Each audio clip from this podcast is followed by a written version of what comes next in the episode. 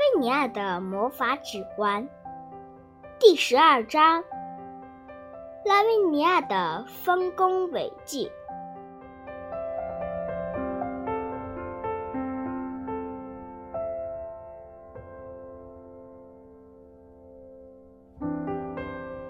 一天，拉维尼亚和多维尔穿过加法尔广场的时候，听到了一阵喧闹，绝望的呼喊声，消防车的警报声，交通警察震耳欲聋的哨子声，还有一个更加响亮的声音，隆隆的，让人害怕。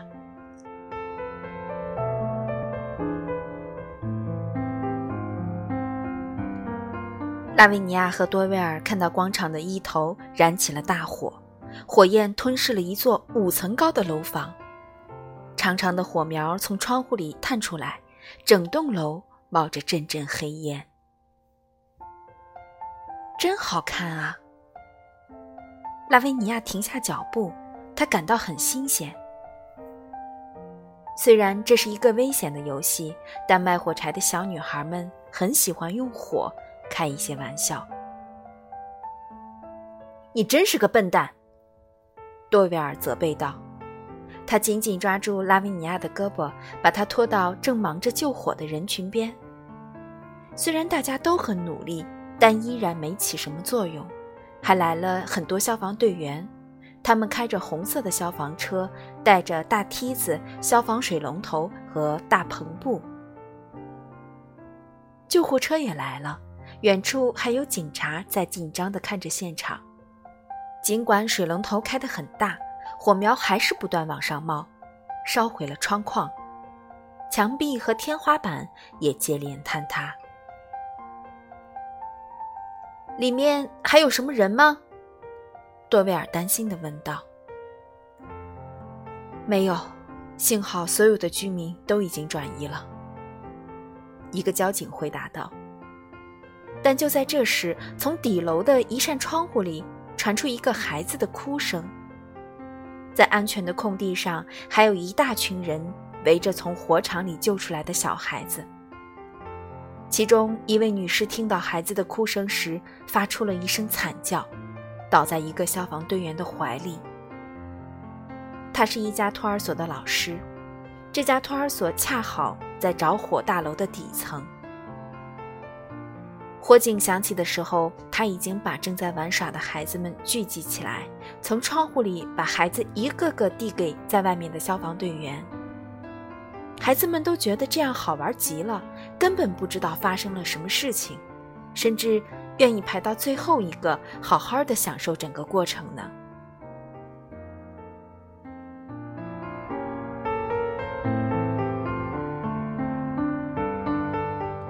其实，这位老师清点过人数，他觉得孩子们都到齐了，但他偏偏把最小的那个给忘了。他今年一岁，叫安博，到幼儿园才几天。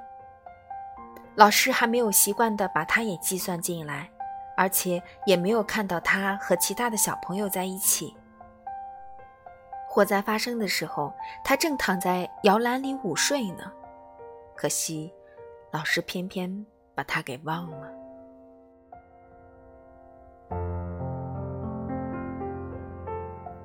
现在，小安博被吵闹声和炙热的火苗给弄醒了，大哭起来，像是一只被拴在栏杆上的小鹰。他的妈妈是大楼对面点心铺子里的一位收银员。他急忙跑了过来，呼喊着：“你们快点儿啊！你们快点，快点，求求你们了！”快点去救一救我的孩子！但是火势太猛烈了，没有人能走进那座大楼。消防队员们只能从窗户外往大楼里面喷水，给小安博好好的洗了个澡。浑身湿透了的小安博吓坏了，哇哇大哭。火势很快升高，熊熊的火苗摇来摇去，绕在他的小床旁边。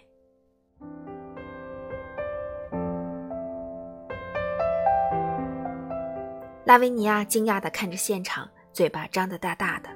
突然，他感觉背上有人推了一下，原来是多维尔用警棍戳了他一下。赶快做点什么！”他命令道，并用双手抱住拉维尼亚，把他举起来，好让他看到窗户里面的情景。快灭火啊！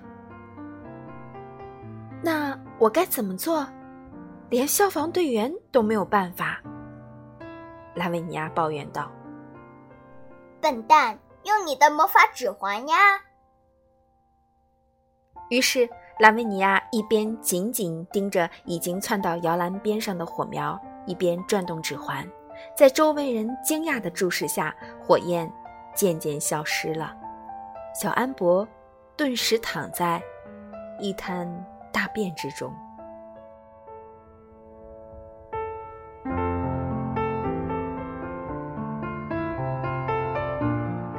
拉维尼亚又盯着高楼上的火苗，火势很快渐渐变小了，颜色也不一样了。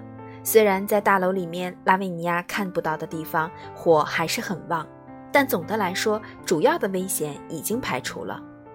不过，可怜的小安博并不知道自己已经获救了，继续哇哇大哭着。他的妈妈、两个消防员、一个交警、一个护士同时扑向窗户。还有小安博的幼儿园老师，他被人从昏迷中唤醒了，也赶紧跑去看小安博的安危。但当他们冲到窗户前，所有人突然停了下来，相互推让着，想要找到一个领头的人冲进窗户救出孩子。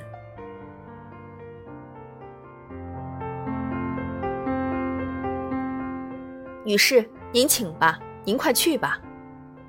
交警温和地对小安博的妈妈说：“我们不愿意夺走您第一个抱到孩子的喜悦。”不，不，小安博的妈妈说道：“我不愿意冒犯消防队员们，他们应该把人从危险的地方救出来，不是吗？”现在已经没有危险了，消防队员说：“但孩子可能不妙。”还是让护士去照顾一下吧。小安博躺在大便中哭叫起来，朝窗边的人伸出双手，不停的哭。糟糕！警长先生喊道：“你们快点决定啊，快点儿！”您快去吧，老师说道。小安博绝望的哭起来。拉维尼亚抓起一个消防水龙头，朝孩子冲去。他们可真讲究，他心想。水从水龙头喷到小安博的床上，他又被淋湿了。浑身湿淋淋的、散发着臭味的小安博伸出自己的双手，水把所有的大便都冲走了。大人们这才跑了进来。拉维尼亚用水把整个房间清洗了一遍，消防队员们也顺着梯子爬到高层，扑灭了剩下的火苗。不用说，拉维尼亚像个英雄一样受到大家的欢迎，市长还颁给他一枚荣誉市民的奖章。